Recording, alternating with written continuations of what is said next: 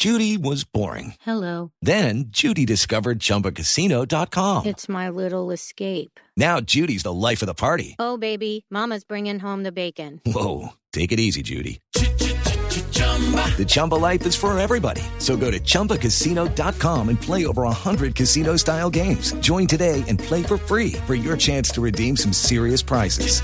chumba ChumbaCasino.com. No purchase necessary. Void where prohibited by law. 18 plus terms and conditions apply. See website for details. El siguiente podcast tiene contenido exclusivamente diseñado para tu interés. Blue Radio, la nueva alternativa. Hola, bienvenidos una vez más a un nuevo episodio en Amando la Vida. Yo soy Liti Mamián.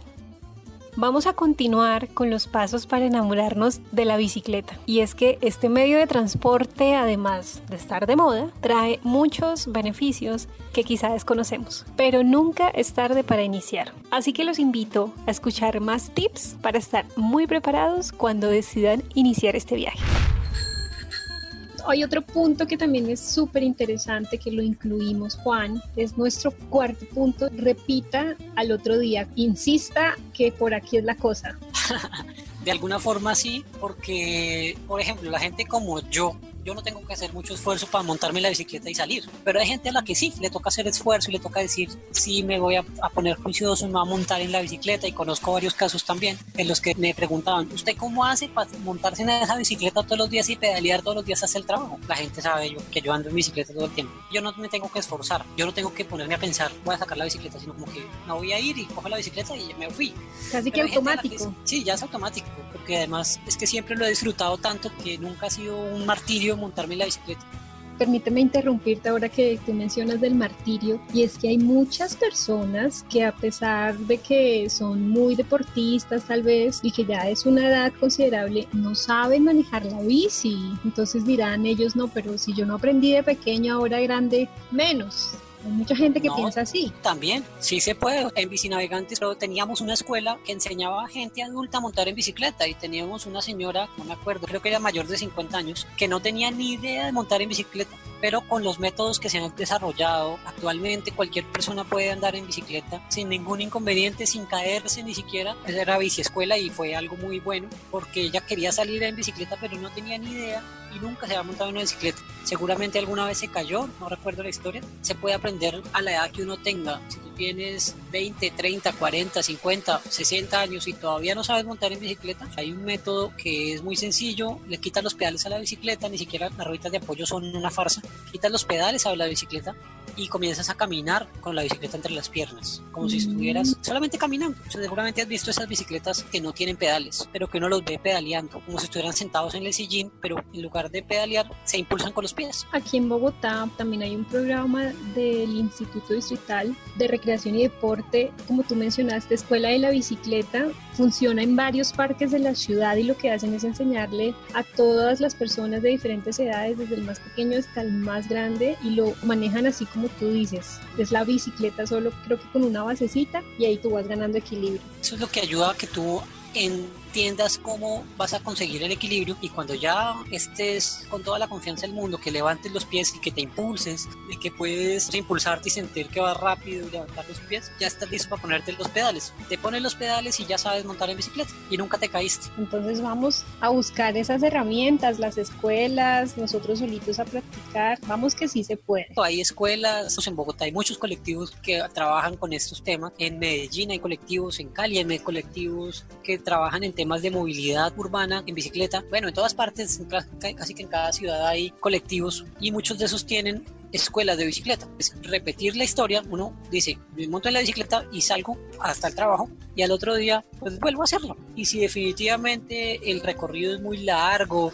eh, definitivamente no, yo no tengo el físico, pues el físico se va adquiriendo con la práctica. O también se puede combinar un trayecto en bicicleta y el otro trayecto en, transporte público, ¿sí? Eso se llama intermodalidad. Si uno no quiere pedalear, no sé, 9 kilómetros, puede pedalear 4 hasta una estación, por ejemplo, de metro o de transporte público. Ahora se puede guardar la bicicleta o llevar, dejar la bicicleta ahí y después tomar transporte público para hacer lo mismo ida y vuelta. Entonces digamos que no hay excusas para decir no, es que son 10 kilómetros desde la casa de mi suegra, por ejemplo, en Bogotá hasta la universidad cuando yo estaba estudiando, eran 10, 9 kilómetros, 9, 10 kilómetros. No me demoraba más de una hora pedaleando. En bicicleta es más rápido y al principio En dices, bicicleta "Uy". todo es más rápido y todo es más cerca, Sí, porque no hay trancones. Y eso te iba a mencionar, Juan, porque ahora que estamos en la coyuntura de la crisis, las calles están prácticamente vacías. No digo que están 100% vacías, pero el número de carros en las vías ha bajado considerablemente y ya hay más libertad para pedalear y ganar confianza en esos recorridos, porque mencionábamos anteriormente, a las personas les da miedo el tráfico, que el pito, que la moto, que el carro, pero en este tiempo las calles están muy aptas para que salgamos a montar la bici. Pues para los que no han estado dentro del tráfico, debe ser un paraíso porque no hay tanto carro. Es mucho más tranquilo, mucho más relajado montarse en la bicicleta. Es como cuando la gente se monta en la bicicleta el día sin carro. No hay muchos carros en la calle, O cuando hay ciclovía nocturna también o es cuando hay ciclovías bueno. nocturnas, que la gente se monta en la bicicleta, tiene mucho más espacio para andar y lo puede hacer acompañado. No va a ser el único en la calle montando en bicicleta. Así sea que encuentre un ciclista adelante de uno, no, no se va a sentir solo. Y en estos momentos estar en compañía o estar, digamos, en, montado en una bicicleta es una buena solución para no tener que estar cerca de otra persona, porque realmente la bicicleta es un medio de transporte unipersonal, uno solito. Obviamente tienen que uno que salir con sus protecciones, las que se volvieron parte del outfit, la mascarilla, los guantes. Más que un programa, Amando la Vida es un estilo de vida.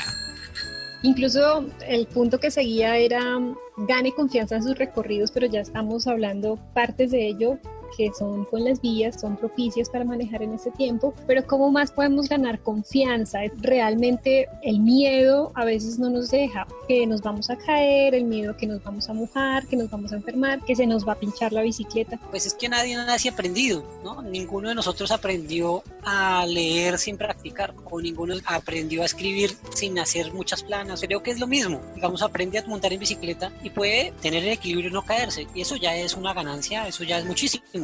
La mayoría de la gente sabe cómo mantener el equilibrio en una bicicleta sin caerse. Después es ganar la confianza de que uno puede ir desde donde quiera hasta donde quiera. Por ejemplo, yo viajé desde aquí de Villavicencio hasta Bogotá en bicicleta hace 4 o 5 años. Pero Eh, son más de 90 kilómetros. Que son más de 90 kilómetros y son Bueno, la para mí es son- grandísimo porque por mucho, no sé, creo que habrían dado unos 30, 35 más, no.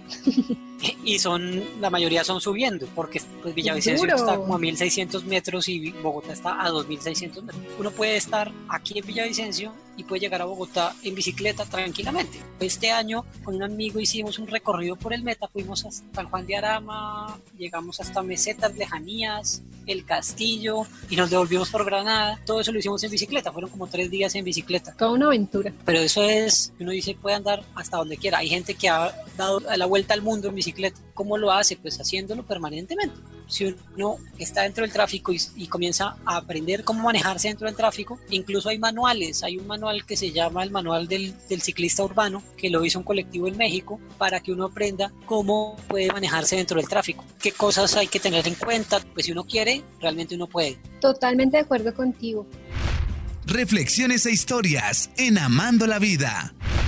Hablemos un poco, Juan, sobre bicinavegantes. Cuando hiciste parte de este colectivo, ¿cómo pueden hacer las personas para unirse? Porque quizás se sienten solas en este camino que están a punto de iniciar. lo que hacíamos era, por ejemplo, el día sin carro, nosotros hacíamos conteo de bicicletas, cuántas bicicletas había rodando en la ciudad en, en el día sin carro. O ofrecíamos la posibilidad de que los coordinadores de bicinavegantes nos volvíamos líderes de rutas, lo que llamábamos caravanas seguras, caravanas seguras de la gente. Entonces, los que vivían por sectores decían, yo lidero la caravana desde tal punto hasta el centro de la ciudad. ¿Y eso para garantizar Entonces, qué? Eso era para garantizar durante el día sin carro que la gente pues, no le diera susto andar. Se armaba un grupo pequeño, normalmente eran unas 15 o 20 personas. Uno lideraba el grupo, les enseñaba. Lo importante aquí es mantener una línea o andar en grupo, no abrirse, no salir del carril sin, sin avisar, andar en línea recta. Todas esas recomendaciones que uno tiene que tener en cuenta cuando está andando en la ciudad y pues haciéndolo en un grupo muy pequeño pues es mucho más fácil interactuar y aprender. Por eso era acompañarlos para que se animaran a coger la bicicleta como un hábito y que siguieran utilizándola como un medio de transporte. Muy bueno el trabajo que se realiza dentro de estos colectivos y estos diferentes grupos. El grupo tenía una biciescuela, que era la que le enseñaba a la gente a montar en bicicleta, y alguna vez hicimos una campaña de recolección de bicicletas para niños que vivían en una vereda y que tenían que caminar más o menos 4 kilómetros desde sus casas, el colegio es un colegio rural, y desde sus casas hasta el colegio. Entonces, más o menos entre 4 y 5 kilómetros tenían que caminar los niños desde sus casas hasta el colegio. Más o menos son dos horas. Incluso un poco más, porque bueno, la- más. las piernas Sí, de los claro. niños son más corticas y los pasos son más cortos, ¿no? por mal que les vaya son dos horas, digamos, caminando. Entonces lo que hicimos con Bici Navegantes en ese momento fue, pues hagamos una campaña de recolección de bicicletas. Esas bicicletas de las que hablábamos al principio, que la Ujú. gente tiene guardada en un rincón, que no la utiliza y que definitivamente decidió que no la va a utilizar, pues nosotros las estábamos recogiendo, las arreglábamos y obviamente evaluando si la bicicleta servía o no, las poníamos a punto y las entregábamos a los niños. Nosotros teníamos... eh, Maravilloso, marav- o sea, y ahí se me ocurre una idea grandísima. De verdad, el que no quiera montar bici y tiene allá en el desván, el depósito una bici, dónela. Exacto, sí. Nosotros teníamos en ese momento una meta de conseguir 80 bicicletas, porque eran más o menos 60 o 70 niños. Pues tanta acogida tuvimos que logramos armar y arreglar 110 bicicletas. Fue un éxito. Fue un éxito total y eso sin contar obviamente las bicicletas que llegaron en un estado que era irrecuperable. Las actividades que se pueden lograr, de verdad, con estos grupos, la unión hace la fuerza. Regálate una pausa con Liti Mamián en Amando la Vida. Bueno, vamos con nuestro punto número 6, que no es el menos importante, y es planee su ruta previamente. Y es que, claro, quizás es la primera vez que vamos a salir a rodar. Yo ahora por dónde cojo, me voy por la vía principal, tengo una ruta. ¿Cómo planeamos esa ruta de viaje? Inicialmente ir por lugares conocidos. Si estás en Bogotá puedes conseguir muchos kilómetros de ciclocarril que no tienen una, una alta afluencia de autos, entonces puedes conseguir ciclocarriles que están muy tranquilos. Hay otros ciclocarriles en Bogotá que están vueltos nada, entonces me toca uno andar por la vía principal. Y hay momentos en los que uno puede, además de andar por la vía principal, puede conseguir una ruta alterna para meterse, como llaman coloquialmente, por los barrios, o sea, evitar la ruta principal de los carros, que es donde generalmente hay más tráfico. Todo eso lo puede hacer uno con un mapa. Los mapas en internet que existen son buenísimos para que uno pueda planear la ruta sin moverse de la casa. Incluso yo lo he hecho, he hecho el ejercicio y entras al buscador, escribes ciclorrutas, ciclovías, Bogotá, por ejemplo, y ahí te salen por colores y entonces tú empiezas a mirar por dónde te puedes ir. Inicialmente lo que se recomienda en muchos manuales de ciclismo urbano es que uno evite las vías más congestionadas porque generalmente son donde los carros van más rápido. Cuando ya uno tiene cancha, digamos, ya uno tiene experiencia, pues ya no tiene lío en meterse por una vía donde hay muchos carros.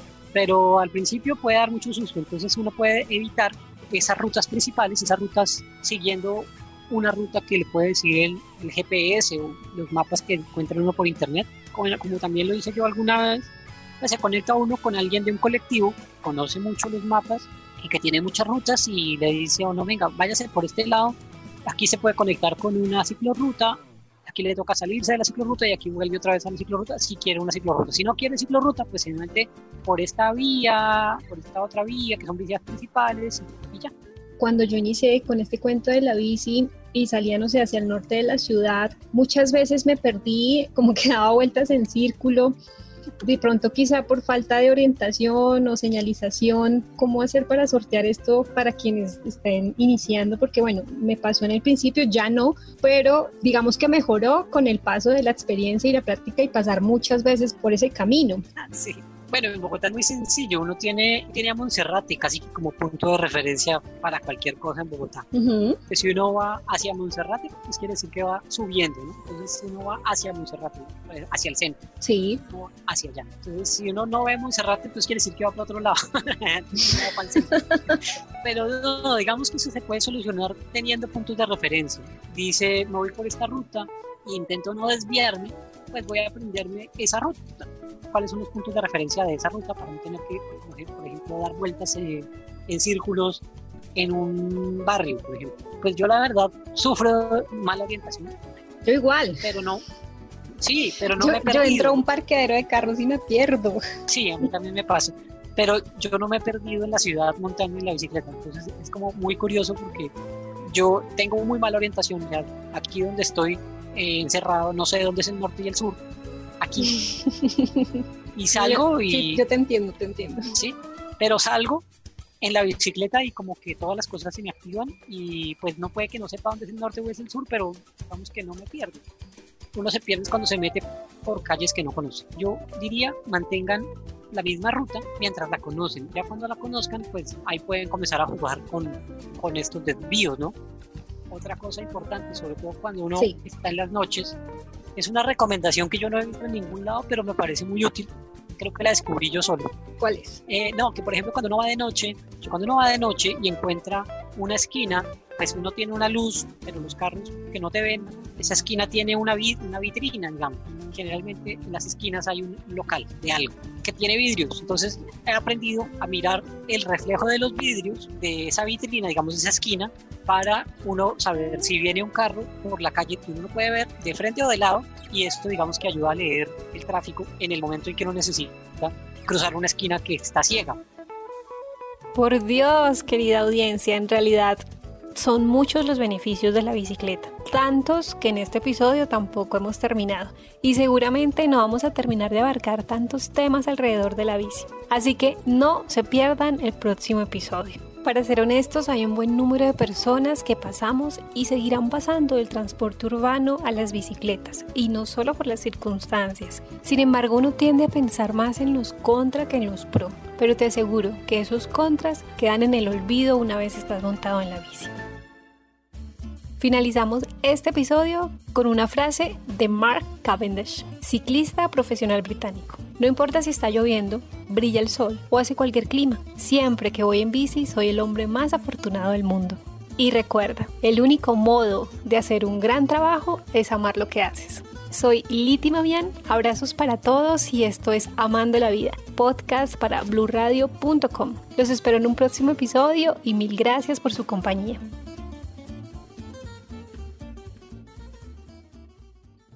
Para más contenido sobre este tema y otros de tu interés, visítanos en www.bluradio.com.